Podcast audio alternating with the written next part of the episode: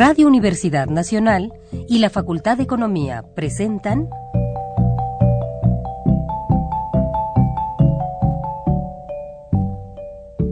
Los bienes terrenales.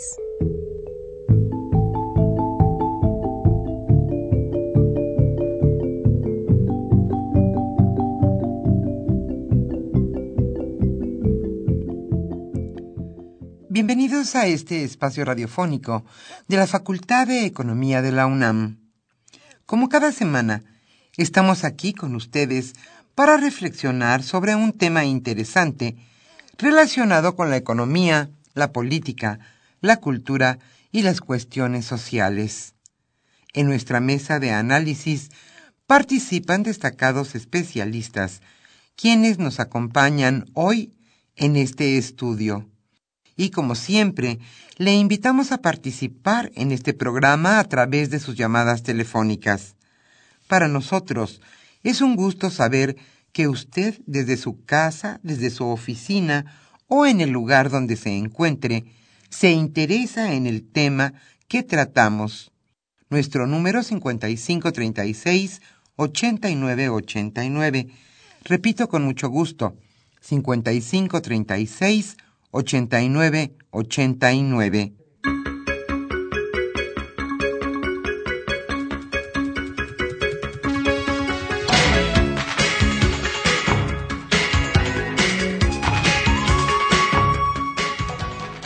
En esta agradable tarde de viernes, aquí en la Ciudad de México, estamos con ustedes con muchísimo gusto en su programa Los bienes terrenales. El tema que hoy abordaremos en nuestra mesa de análisis es la situación de la economía nacional. ¿Qué pasa con la reforma fiscal? ¿Por qué el país no crece? ¿El empleo en qué situación se encuentra? Estas y otras cosas más en la situación de la economía nacional. Hoy Carlos Javier Cabrera Adame charlará con dos profesores muy estimados de este programa, Alejandra Patiño y Abraham Aparicio. Ellos desde luego son especialistas en la materia y catedráticos de nuestra facultad, la Facultad de Economía de la UNAM. El tema, sin duda, importante e interesante, la situación de la economía nacional actualmente.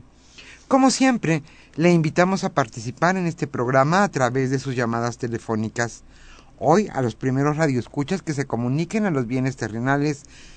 La Facultad de Economía les obsequiará con mucho gusto el libro de David Ibarra, La tributación en México.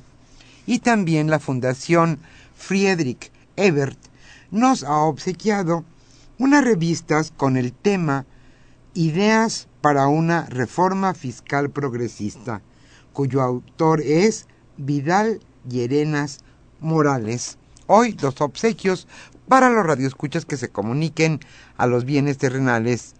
Antes de iniciar nuestra mesa de trabajo, le invitamos a escuchar la economía durante la semana.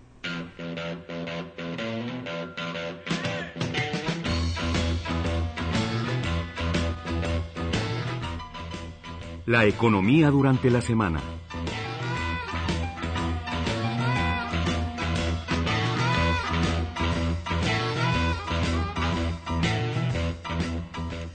La reforma hacendaria podría impactar los fondos de retiro. Con la propuesta de eliminar la deducción de las aportaciones de empresas a fondos de pensiones y jubilaciones, como contempla la iniciativa de reforma hacendaria, se desincentivaría su creación y promovería la desaparición de los ya existentes. Esto lo alertaron diversos especialistas para expertos de la Asociación Mexicana de Actuarios Consultores, AMAC, de aprobarse esta propuesta, pondría en peligro la estabilidad económica y social del país en el mediano y largo plazo.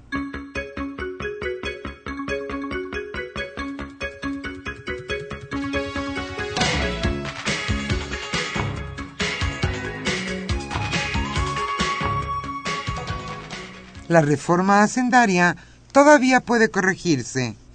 El sector empresarial señaló que el 90% de la iniciativa de reforma sendaria que presentó el Ejecutivo tiene observaciones, algunas de fácil corrección y otras de fondo. Juan Pablo Castañón, presidente de la Confederación Patronal de la República Mexicana, Coparmex, señaló que entre las más complejas destacan las relacionadas con las cuotas obrero-patronales.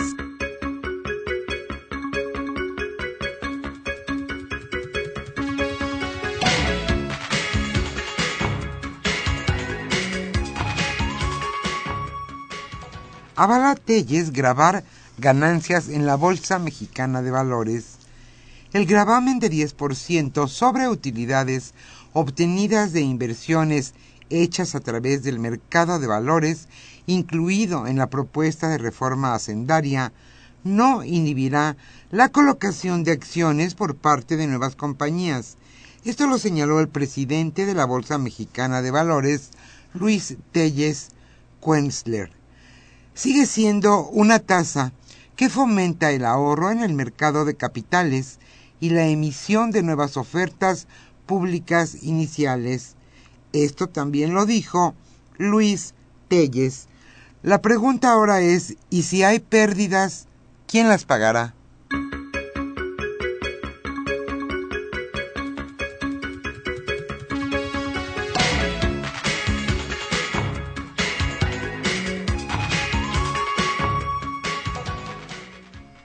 y también con la reforma hacendaria subirán las cuotas patronales.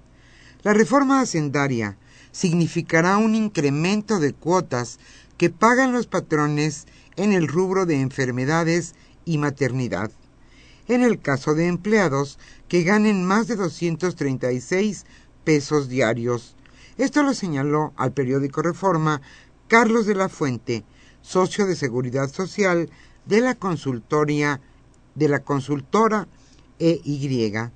Este rubro, que se contempla en la ley del Seguro Social, se otorga cuando un trabajador se encuentra de incapacidad o pensionado por invalidez o viudez.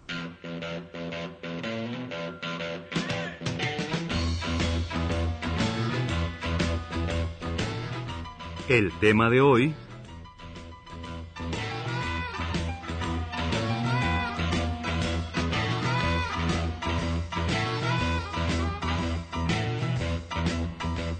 Como habíamos señalado al inicio de este programa, el tema que hoy abordaremos en nuestra mesa de análisis es la situación de la economía nacional.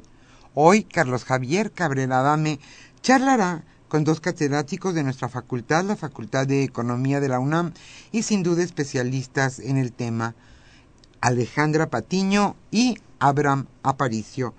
A ellos les damos la bienvenida en esta mesa de trabajo de los bienes terrenales.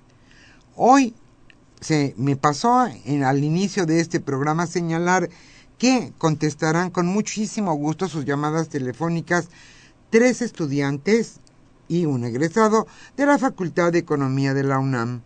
Hoy están con ustedes en los teléfonos Pedro Rosales, Andrés Estrada y Jorge Carreto, y en los controles técnicos Humberto Sánchez Castrejón.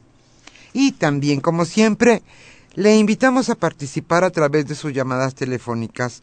Hoy estamos obsequiando el libro de David Ibarra, La tributación en México, y también una revista de la Fundación Friedrich Ebert titulada Ideas para una reforma fiscal progresista, cuyo autor es Vidal Llerenas Morales.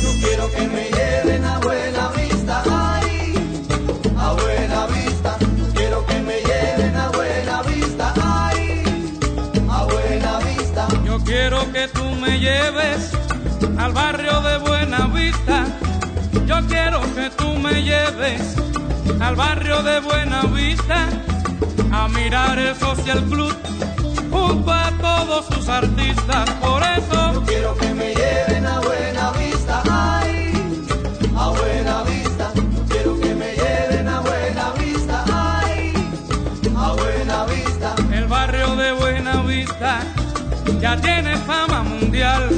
El barrio de Buena Vista ya tiene fama mundial. Pasando Quinta Avenida, allí lo vas a encontrar, te lo digo. Yo quiero que me lleven a Buena Vista. Ay, a Buena Vista. Quiero que me lleven a Buena Vista.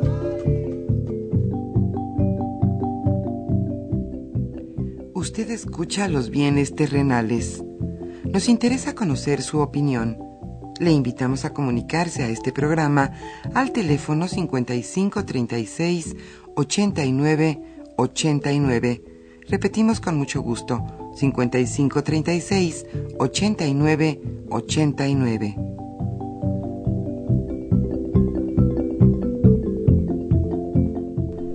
Muy buenas tardes, estimados amigos de los fines terrenales, eh, programa que con mucho gusto lleva a ustedes la Facultad de Economía y Radio Universidad Nacional Autónoma eh, de México. Pues ya como se comentó en la parte introductoria a nuestro programa, pues vamos a comentar hoy cuáles son las perspectivas, la situación actual eh, de la economía mexicana. Lamentablemente, pues los datos que nos, ha, que nos proporciona la Secretaría de Hacienda, que nos proporciona la INEGI, pues no son, y el propio Banco de México, eh, no son eh, halagüeños. Eh, de un pronóstico de crecimiento económico relativamente pues, relativamente para nuestro país que ha tenido una trayectoria de crecimiento bajo pues se ha ido disminuyendo la perspectiva de crecimiento y el pronóstico de crecimiento para este año hasta ubicarse ya en 1.7%, lo cual pues es una tasa realmente baja para las necesidades de empleo, de ingreso eh, de nuestro país y por supuesto de los ciudadanos eh, mexicanos. Tradicionalmente el primer año de gobierno es un año de ajuste eh, en donde el gobierno entrante empieza a tomar las riendas eh, de la economía, eh, del gasto, por supuesto que es un factor del gasto público que por supuesto es un factor importante para impulsar el crecimiento económico. Pero en esta ocasión, en este año, parece que la desaceleración, el bajo crecimiento económico, pues está yendo un poquito más allá de lo que sería, eh, este, entre comillas, normal en un primer año de gobierno de una administración tan, eh, nueva.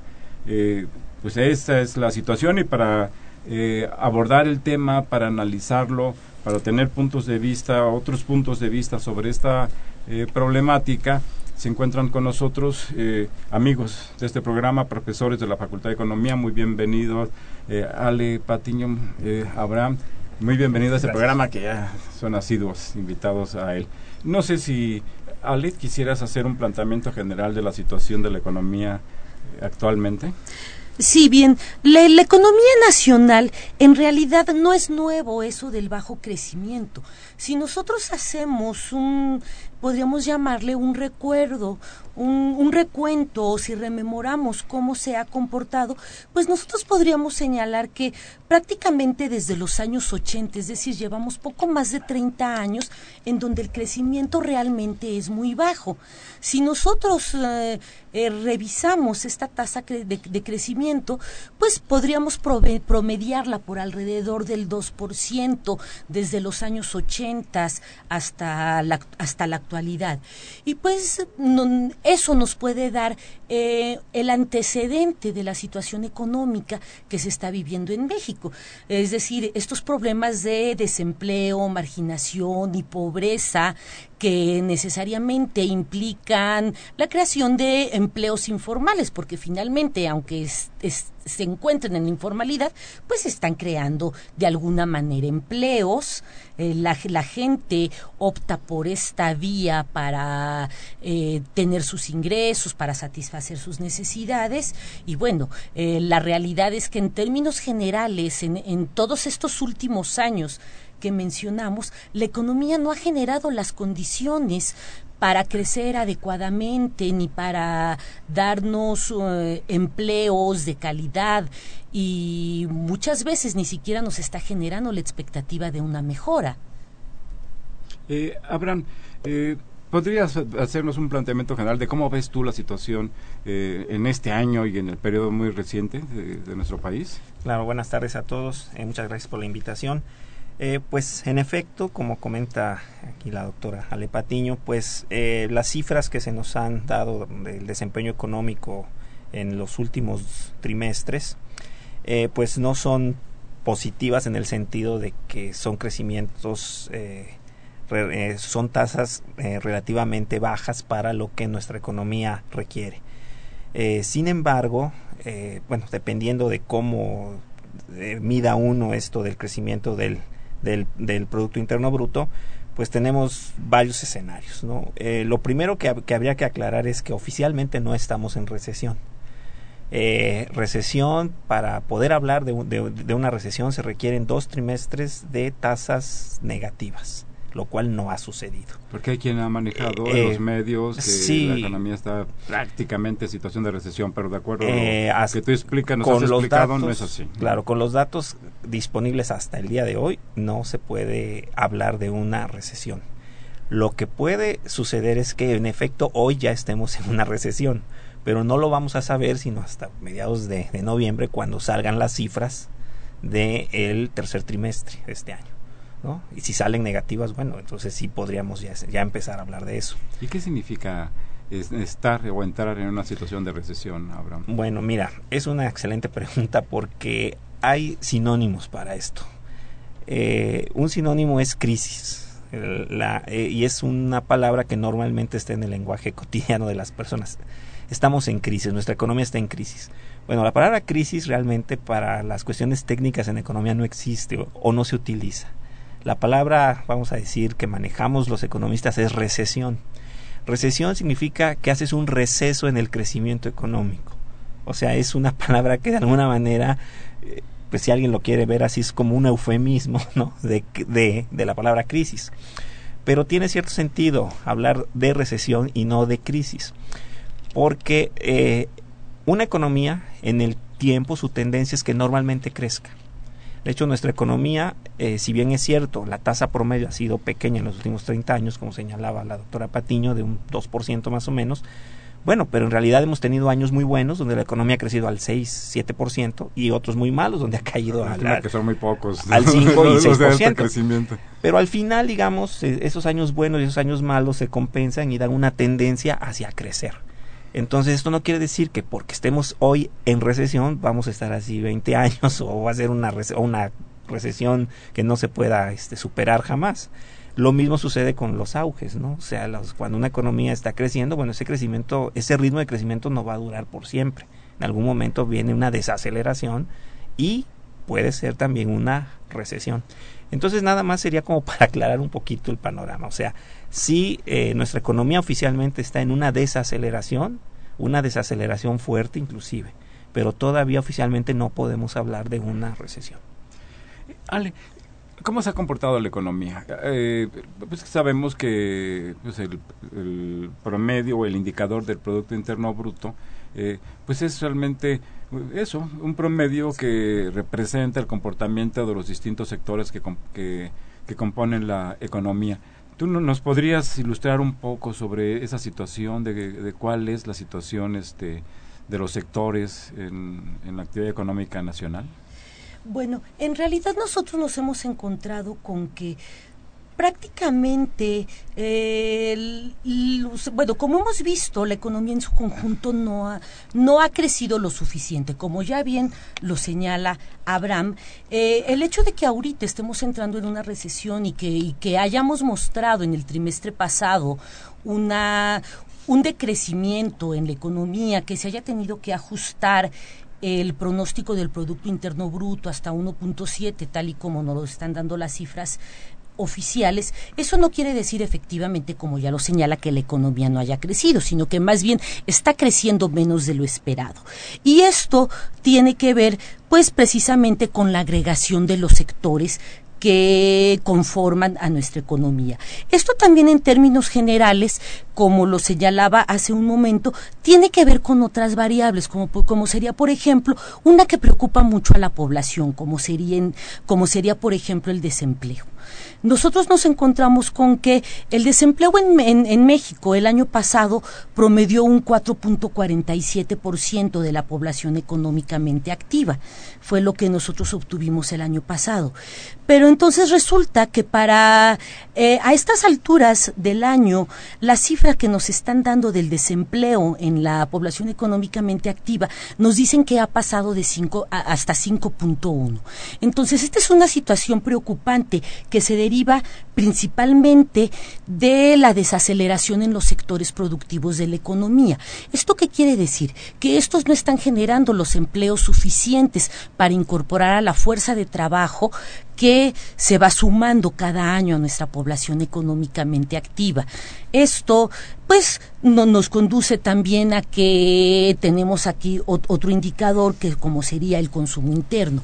El consumo interno se refiere básicamente a lo que las familias están comprando para satisfacer sus necesidades. En términos generales, toda la sociedad, eh, el agregado de la economía nacional, pues se traduce en el consumo interno. El consumo interno es un indicador importante porque tiene que ver con la satisfacción de las necesidades de la población. Y nosotros nos estamos encontrando con que en el primer semestre de este año el consumo interno está cayendo en 7.25%.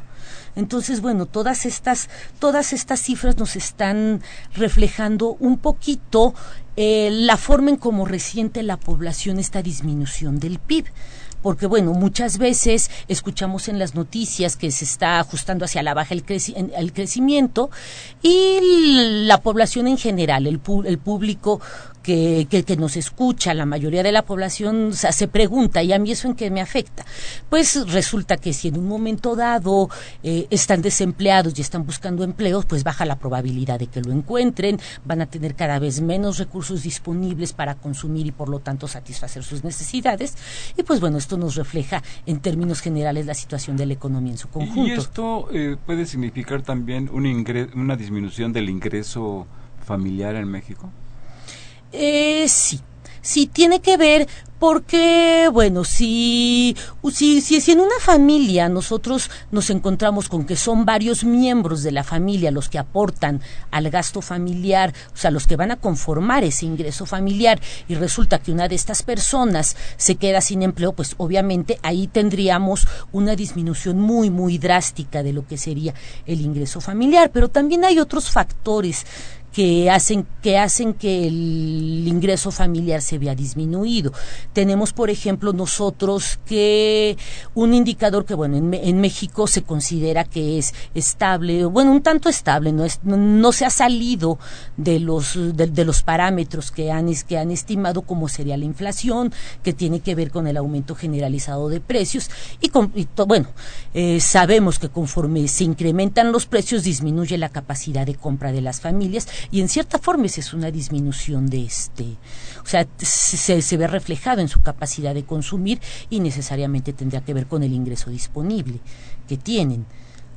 Eh, nos explicabas eh, cómo se define técnicamente el concepto de, recesión, eh, de que pues, se habría que tener enfrente dos semestres consecutivos con tasas eh, negativas eh, para la economía, con una disminución de la actividad económica.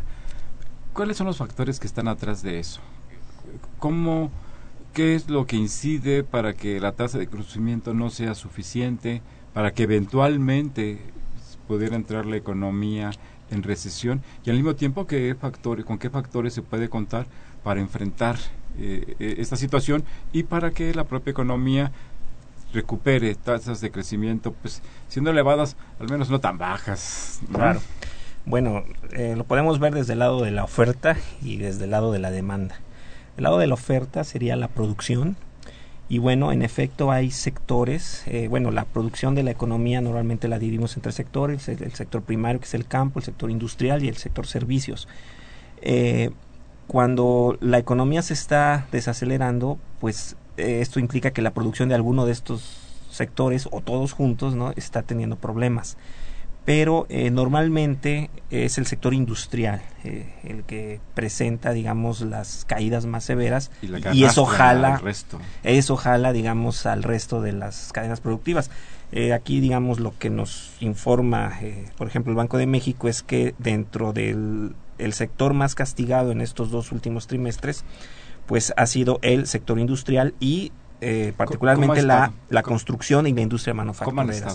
Eh, bueno, habla, habla de que son tasas un poco más este, negativas, es decir, hay una eh, desaceleración, una, una contracción más severa de la que, de la que se podía pronosticar.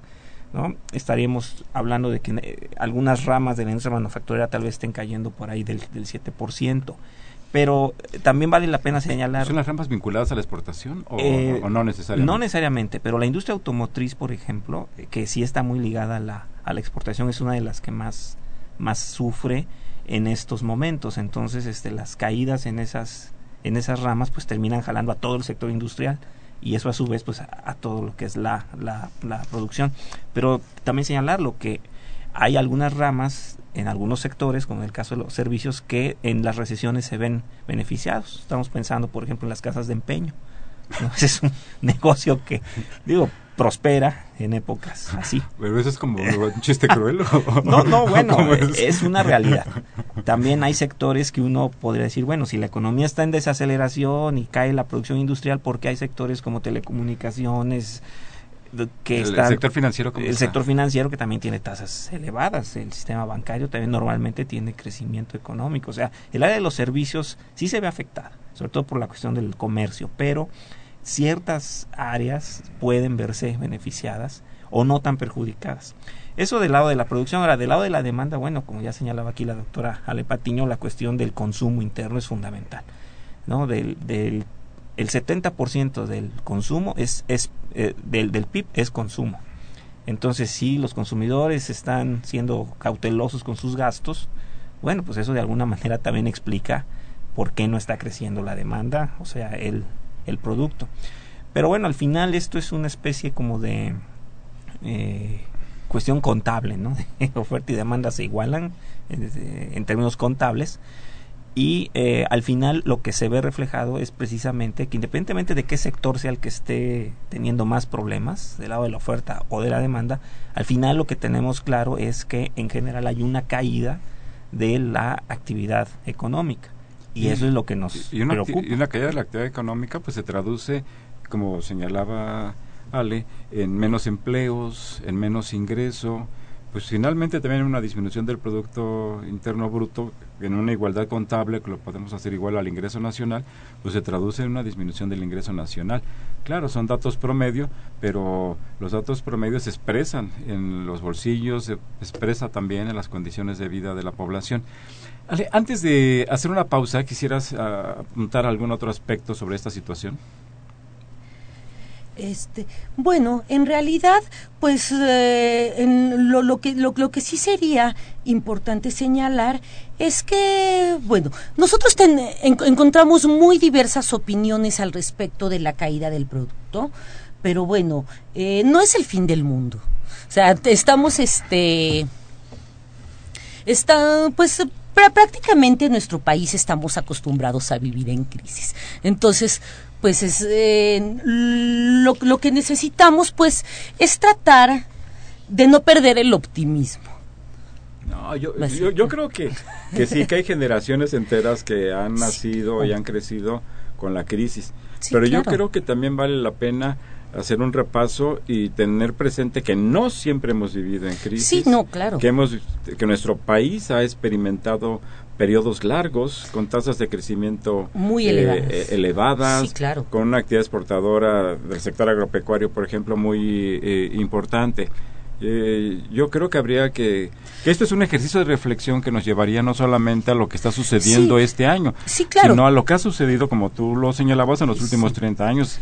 Decir, hay otra, ¿qué opciones? ¿Qué fue lo, qué, eh, tipo, qué esquemas, qué sistemas, qué políticas económicas condujeron a que la economía en ciertos momentos creciera de una manera elevada? ¿Qué es lo que está pasando en otros países también que tienen tasas de crecimiento elevadas. Sí, este, claro. Bueno, a lo que yo me refería es que dentro de las diversas opiniones que tenemos, como ya también se había señalado, es que dentro de todas estas opiniones nos encontramos las opiniones que son totalmente catastrofistas. O sea, es a, es a lo que yo me quise referir, no tanto a que lo veamos con optimismo el hecho de que nos estén ajustando los indicadores hacia la baja, sino que finalmente, ok, sí, ahorita está la baja, pero tenemos opciones tenemos este ahorita bueno como ya lo señalaba estamos en el primer año de gobierno estamos este apenas ajustando motores para lo que sigue Eh, creo yo que entre entre lo bueno que se está viendo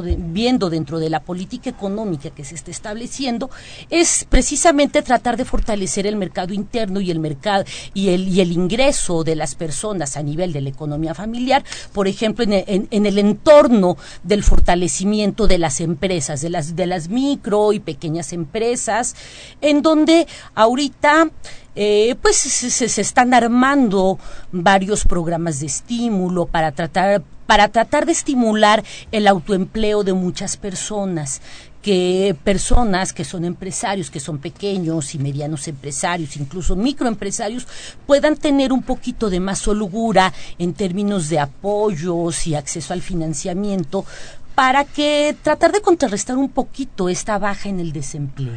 O sea, nosotros sabemos que un gran generador de empleo son las empresas y bueno, ahorita a partir de, este, de lo que se está observando en el Plan Nacional de Desarrollo, dentro de la parte de la política económica, se está dando un, impulso a esto. En cierta forma, revisando precisamente los indicadores, esta baja que se está, que, que se viene dando, el, el ajuste a la baja del Producto Interno Bruto, pues bueno, tratarlo de contrarrestar un poquito, eh, inyectando recursos a estas empresas que son generadoras de empleo, para tratar de aliviar un poco la carga hacia las familias.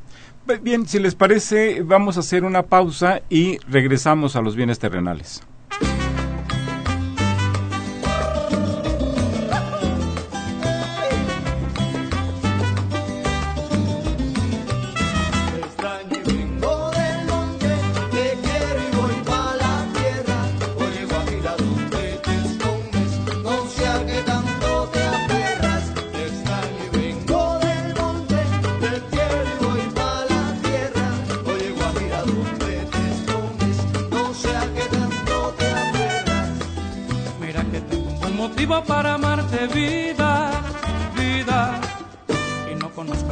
Trillo para encontrarte y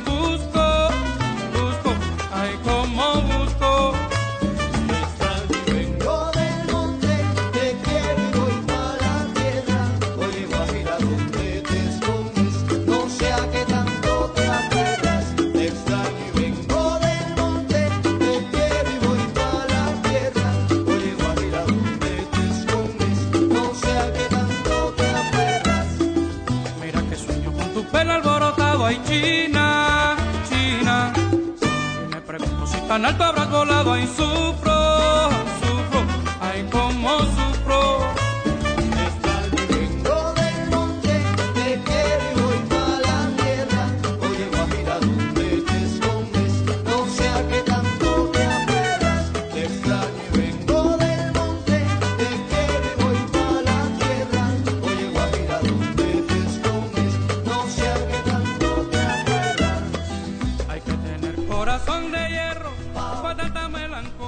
encuentran con nosotros eh, Alejandra Patiño, Abraham Aparicio y Abraham, Abraham Aparicio para comentar cuál es la situación actual, cuáles son sus causas, cuáles pueden ser sus tendencias y eventualmente pues cómo se podría enfrentar una naturaleza eh, como la que estamos viviendo hoy.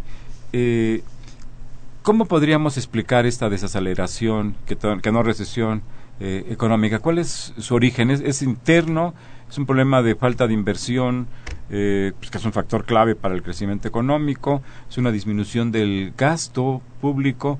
¿Es un problema internacional? Porque también de repente uno se acostumbra a que eh, pues todos los males vi- vienen del extranjero, ¿no? Este, Hay una disminución de la actividad económica industrial en Estados Unidos y dado el nivel de dependencia, pues la actividad eh, nacional disminuye. ¿Cómo ven el asunto? Eh, bueno, es que son todos esos factores, Javier. Son, son todos. O sea, no podemos atribuir que la economía mexicana está en una desaceleración únicamente por la cuestión interna, o sea, porque el, el consumo cae, o porque las empresas no estén invirtiendo, o porque el gobierno no esté gastando a tiempo. Oportunamente. oportunamente, ¿no?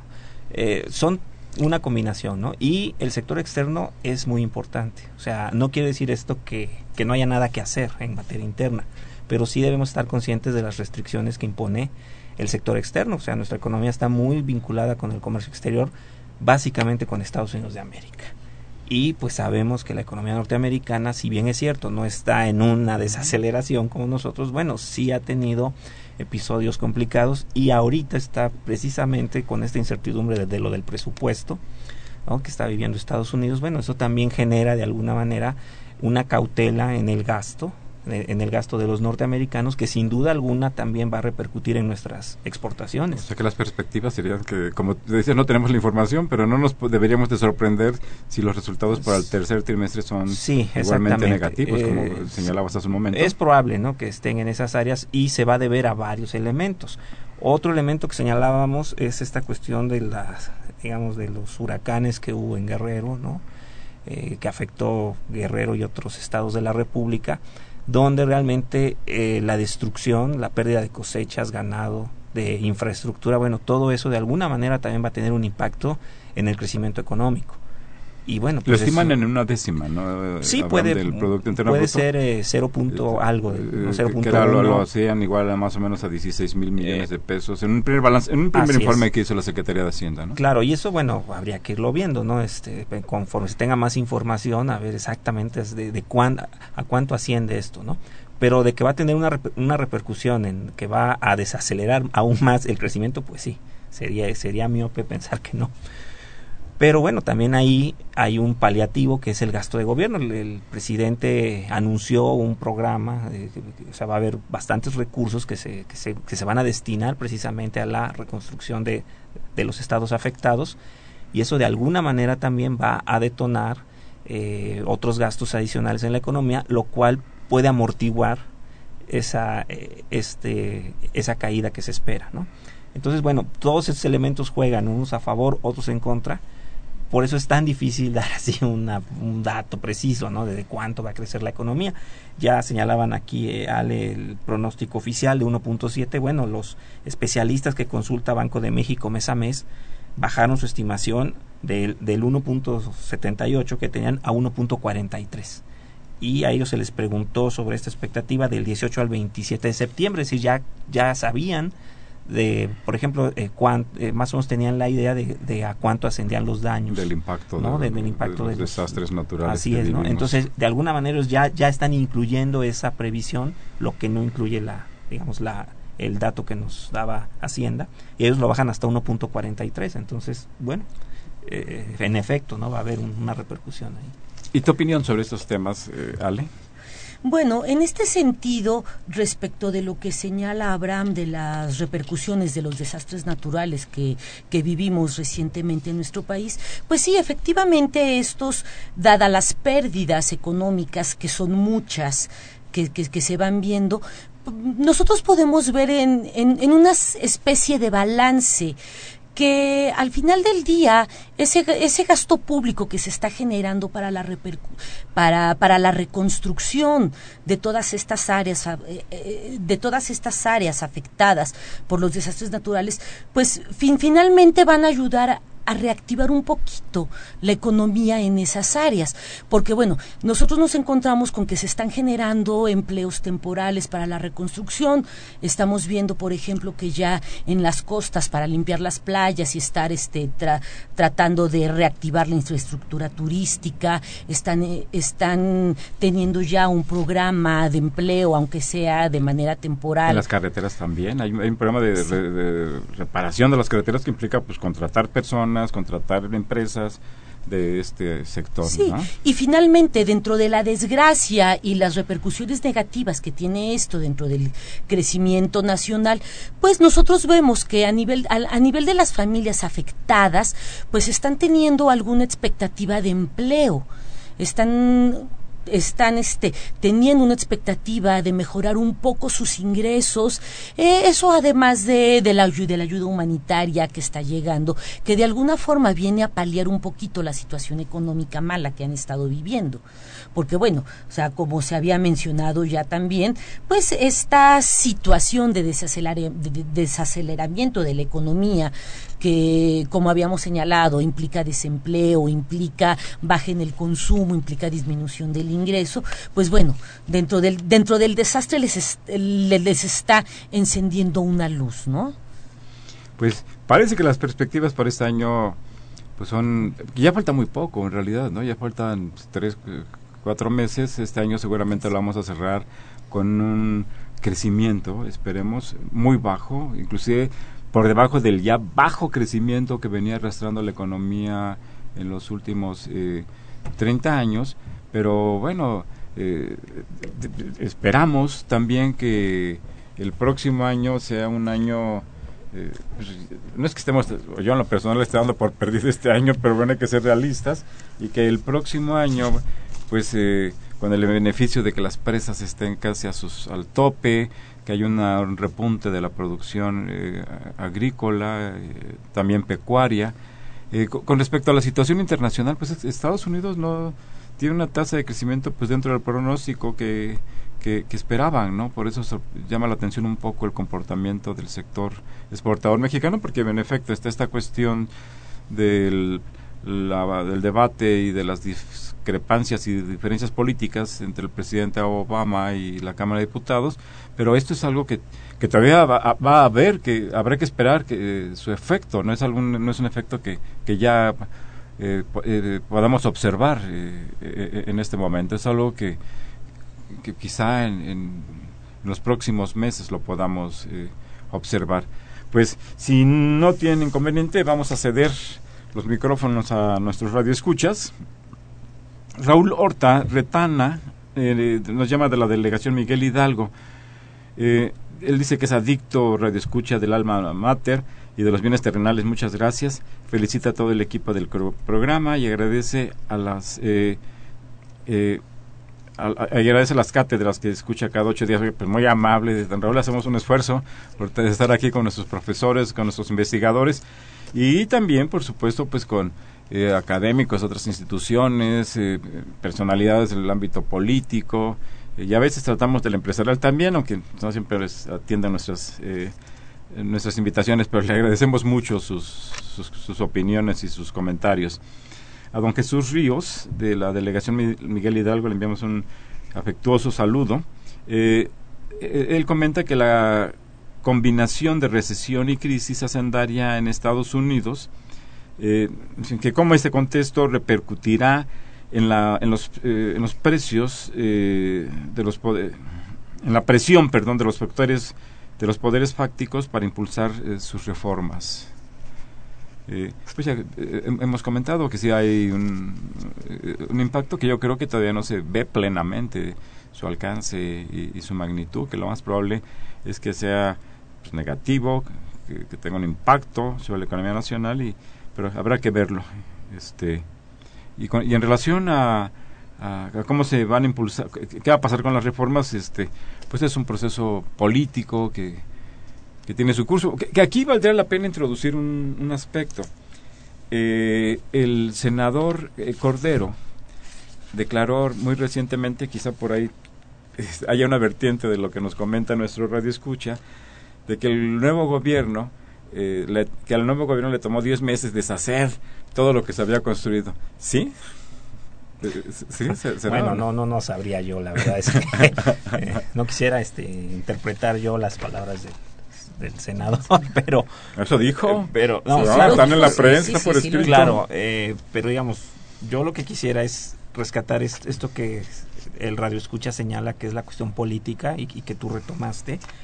Mira, cuando a los especialistas del sector privado del Banco de México les pregunta qué factores podrían estar eh, perjudicando a la economía o, o, podrían obstaculizar el crecimiento económico de México, en agosto le daban un 6% de, de esto al, a la incertidumbre política.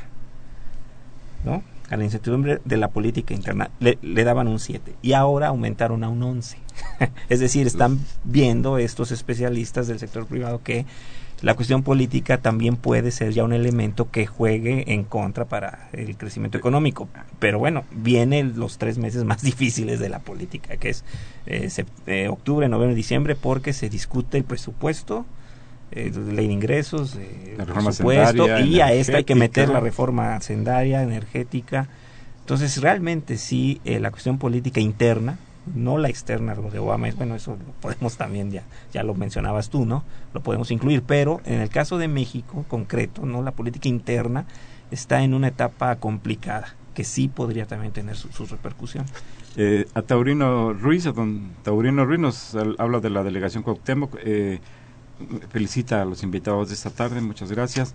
Don Leopoldo Gutiérrez, también le enviamos un saludo. eh, eh, él nos escucha en Coyoacán y plantea que si los precios del petróleo se han mantenido constantes y la economía nacional depende del petróleo, ¿cuál es la perspectiva de la economía para el periodo 2014-2015?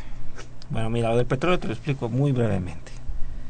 Eh, por desgracia, si suben los precios del petróleo, eso es malo para México por todos lados. O sea, uno podría decir, pensar que eso es bueno, pero no.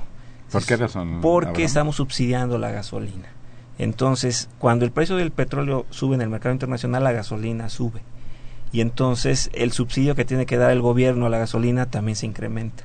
Entonces, eso hace entonces que el gobierno decide captar más recursos. Y eso implica Pero mayores es que no solo la gasolina, ¿no? sino los petrolíferos que importa México debido a la, a la- creo, en mi opinión, a la carencia de una política energética. Claro, o sea, México es un importador país, neto ¿no? de gasolina. Entonces, cuando sube el precio del petróleo, pues sí, eso nos beneficia porque exportamos más caro el petróleo, pero, Pero siempre hay un saldo neto, ¿no? Si sube el precio del petróleo. pero cuando lo importas, ya lo importas refinado en gasolinas y lo pagas también más caro. Claro, efectivamente así. Es esta cuestión eh, de los eh, de la la cuestión energética es algo que tiene muchas aristas y que seguramente vamos a regresar a este tema en, en- varios programas en este en varias ocasiones durante este programa. Javier Guerra de la delegación Benito Juárez, muchas gracias por llamarnos. Eh, plantea, ¿se puede decir que estamos en un proceso de estanflación? Y si podrían definir qué parámetros usan para conocer el nivel de inflación. Bueno, yo, quisiera adelantarle a don Javier Guerra que la próxima semana va a estar aquí con nosotros eh, la persona encargada de la elaboración del índice nacional de precios del Instituto Nacional de Estadística y Geografía para comentar justamente cómo se calcula, cómo se elabora, cuáles son los componentes eh, de este índice. Eh, perdón, pero la- pero la parte eh, anterior, ¿estamos en un proceso de estan- Eh, estanflación? no, no, eh, la palabra estanflación se utiliza para señalar una situación donde la inflación se está desbordando y al mismo tiempo no hay crecimiento económico. Para México no es así. Si bien es cierto, nuestro crecimiento económico es moderado, tirándole a mal, a- abajo, pero la inflación está bajo control. Podríamos tener una situación que de la cual se ha hablado en, en muchos ámbitos, de que estamos en una situación de estancamiento con estabilidad, ¿vale? Pues pod- podría ser, pero, pero bueno, hemos ya mencionado que no estamos en estancamiento, estamos, crecimiento, estamos creciendo poquito, pero estamos creciendo. En realidad, eh, eh, la tendencia general, o sea, nosotros no podemos, o sea, como ya se había señalado, o sea, por el hecho de que en el trimestre pasado no hayamos crecido, el anterior hayamos crecido muy, muy poquito y estamos esperando los resultados del tercer trimestre, eso no quiere decir que no estemos creciendo, porque eso se mide en tendencias de mediano y, de, de mediano y largo plazo. Entonces, por el, en, el corto plazo de- del que estamos hablando, que tiene que ver con el, este, con el pronóstico de crecimiento para hacia finales de este año, porque es en realidad lo que se está este, lo que se está señalando. Ese pronóstico de 1.7 que señalaba yo al principio y que Abraham nos ajusta a 1.4, pues finalmente es el pronóstico de crecimiento para todo el año. Entonces, un año es un periodo de corto plazo. En, e- en el mediano plazo y en el largo plazo que hemos, que hemos tenido, si bien el crecimiento ha sido poco, ha habido crecimiento, entonces no estamos estancados. Y en términos de la inflación, que era el- también la, la otra parte del comentario del radio escucha, pues la, la inflación, la inflación tiene mucho tiempo controlada en México. O sea, tenemos más de 10 años que la, que la cifra de, in- de inflación es de, es de un dígito, después de que veníamos en los años 80 de, de cifras de dos y tres dígitos de, en términos de la inflación anual. Entonces, no creo que el término no podría. ¿Y no, no este, te parece, Ale, que se han subordinado muchos instrumentos de política para alcanzar ese propósito de mantener una inflación en este rango de un dígito? Este sí, yo creo que sí. Porque este, bueno, nosotros sabemos que los instrumentos de política monetaria son muy diversos, pero la mayoría están enfocados principalmente al control de la inflación. Y, todo, y tal parece indicar que la política monetaria de nuestro país desde hace, desde hace ya varias décadas ha estado en- enfocada primordialmente al control de la inflación. Parece que es el gran coco de la economía en México. Entonces, eh, esa subordinación de los instrumentos de política económica, como pueden ser este eh, el, el manejo de, la, de, de las tasas de interés, La las bandas fiscal, monetarias, política fiscal, o sea, todo parece indicar que está subordinada a ese objetivo principal que es contener la inflación. Y la política cambiaria también ahí juega un papel Además, sí. importante. El manejo del tipo de cambio del precio del dólar pues es un factor que se ha utilizado en diversos momentos para incidir sobre eh, el comportamiento de ciertos indicadores internos. Eh, Ángel Cruz nos llama de Tlalnepantla, eh, gracias por hacerlo, felicita a, a los invitados de esta tarde. Juan Manuel Perusquía, le enviamos también a él un, afectuoso saludo, nos habla de la delegación Cuauhtémoc, él es periodista, eh, felicita al programa por un aniversario más de transmisiones del programa. Sí, efectivamente, le agradecemos mucho, creo que se nos pasó un poquito, pero sí, en efecto, eh, justamente en el mes de septiembre cumplimos un aniversario más de trabajo en esta en esta mesa que con mucho gusto realizamos eh, todos los viernes. Saluda también a la licenciada Espinosa y a todos los colaboradores del programa. Muchas gracias, don Juan Manuel. Adrián Vázquez, de Iztapalapa, eh, eh, pregunta qué implicaciones tendría aplicar el IVA en alimentos y medicinas para la población más desprotegida. Bueno, eso fue algo que no se hizo. Desde mi punto de vista, me parece que fue una medida adecuada en este momento. No sé si quieran agregar algo. No, hay, no, no- está el planteamiento, don Adrián, no existe. Eh, en, mi opinión, pues la, implicación sería un aumento de los eh, precios de, consumo básico de la población mexicana. Víctor Hugo Hernández de Xochimilco eh, felicita el programa, gracias a Radio UNAM por la transmisión de, este programa. Muchas gracias, Víctor Hugo Hernández. Julián Carrillo nos habla de Naucalpan.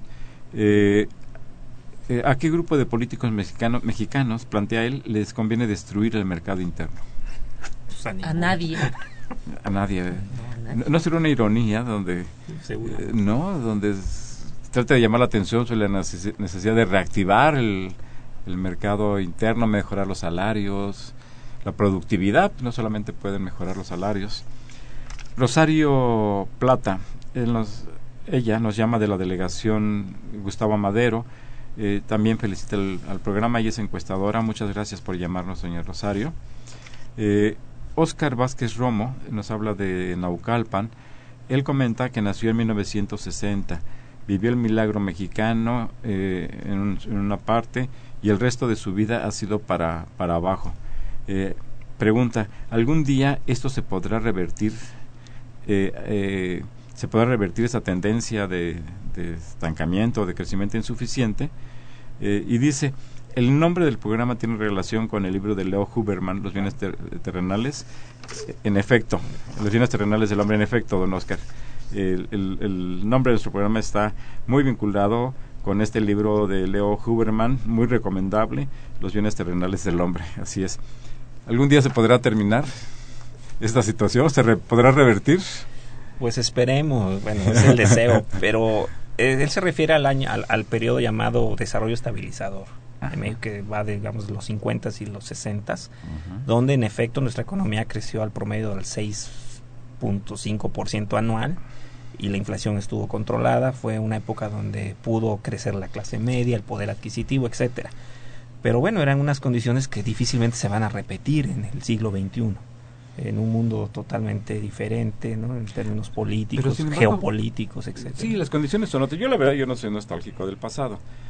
Pero esa situación de control de la inflación y de alto crecimiento económico, pues sí genera una, eh, al menos una cierta envidia, ¿no? Este, una cierta, lleva una cierta reflexión de por qué fue posible eso y por qué hace tantos años que no hemos podido alcanzar esa situación. O tenemos alta inflación y bajo crecimiento, o, o tenemos un crecimiento insuficiente con cierta estabilidad.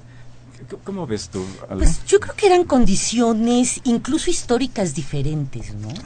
O sea, estamos hablando de que en esta época en la que se da el desarrollo estabilizador, si hablamos de políticas económicas, hablamos de políticas en donde se da un gran impulso a la industrialización, pero se da un gran impulso a la industrialización a partir de que no había nada. México va saliendo de la México va saliendo de la revolución, se necesita reactivar la economía, restaurar to- to- todos los desastres que va dejando la revolución. Entonces se tiene que industrializar. Entonces implementan políticas económicas que, que, tienen que ver precisamente con la industrialización del país a partir de un desastre prácticamente generalizado del país. Entonces son condiciones incluso históricas diferentes. E- Efectivamente, que son eh, es- condiciones históricas diferentes, pero también no hay duda en que eh, la política monetaria, fiscal, eh, cambiaria también estuvo orientada a la búsqueda del crecimiento y, y bueno, y sin duda lo consiguieron exitosamente durante eh, varias décadas y en algunas de esas décadas con estabilidad de precios, otras con eh, con inflaciones relativamente altas o relativamente altas, pero siempre con un crecimiento económico importante, ¿no, Abraham? Bueno, pero también hay que tomar en cuenta otra cosa. En ese periodo la economía norteamericana creció en promedio al 4.5%, 50 y 60. Y la economía norteamericana de los 70 para acá ha crecido en promedio al 2%. Y es lo que crece en promedio ca- eh, una economía industrializada, un- una economía desarrollada como Estados Unidos, Inglaterra, Alemania, etcétera. Y estamos hablando también de la posguerra. Claro, ejemplo, entonces es un periodo, ¿no? Eh, los Wonder Years le llaman en la historia económica, los años maravillosos de la, de la historia edad dorada económica. del La- capitalismo exactamente. mundial Bueno, y, también la- pues- la, la época dorada de la economía mexicana. Claro, pero porque estábamos enganchados, como lo estamos hasta hoy, ¿no? Con la economía norteamericana, pero no es lo mismo que la economía norteamericana esté creciendo al 4%, nosotros podemos crecer al 6%, cuando ellos crecen al 2%, pues nosotros podemos crecer al 4%, o sea, esto también hay que tomarlo en cuenta. Eh, sí, efectivamente hay que tomar en cuenta el contexto internacional, que como bien dices, pues todo ese periodo se conoce como la época de oro del capitalismo mundial y por supuesto también la edad de oro de la economía eh, mexicana. Pero hay muchos factores ahí sobre los cuales, que, no es el motivo de nuestro programa, pero lo podemos, eh, sobre el cual podemos reflexionar en alguna eh, otra ocasión. eh, porque habría que tomar en cuenta que se trataba de una economía cerrada, pr- prácticamente con escasos vínculos con el exterior, pero sin embargo el entorno cuenta, sin lugar a dudas. Y bueno, ahí estamos ahí en, la, en, en los temas que pueden salir eh, cuando se habla de la economía y de la política de nuestro país. Finalmente, don Arturo Báez, muchas gracias por llamarnos. Igual felicita el programa, muchas gracias por hacerlo. Pues se nos ha agotado el tiempo. Muchas gracias a la doctora Alejandra Patiño de Cabrera por haber estado aquí con nosotros esta tarde, al doctor Abraham Aparicio también Cabrera. Muchas gracias por haber estado. Cabe señalar que somos colegas, somos compañeros de la Facultad de Economía, pero no, pero eh, para bien o para, para, pero no somos familiares, somos muy amigos y, nos apellidamos igual. Pues muchas gracias por haber estado aquí esta tarde, muchas gracias a ustedes por escucharnos, por hablar a este programa. Les recuerdo que Los Bienes Terrenales es un programa de la Facultad de Economía y de Radio Universidad Nacional Autónoma de México. Muchas gracias y muy buenas tardes.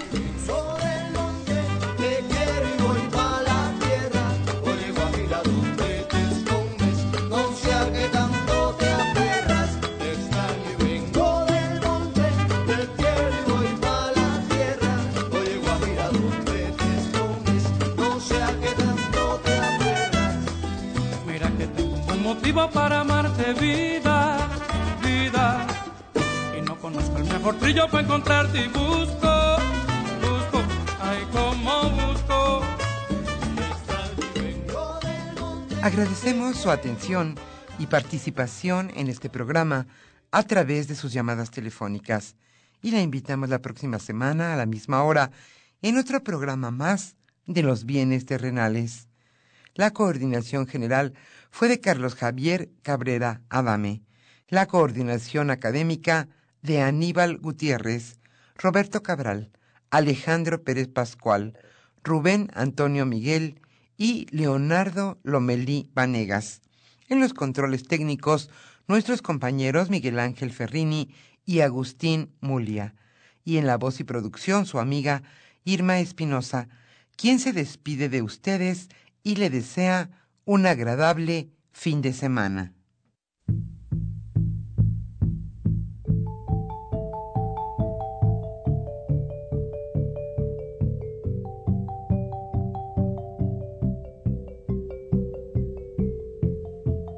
Radio Universidad Nacional y la Facultad de Economía presentaron Los bienes terrenales.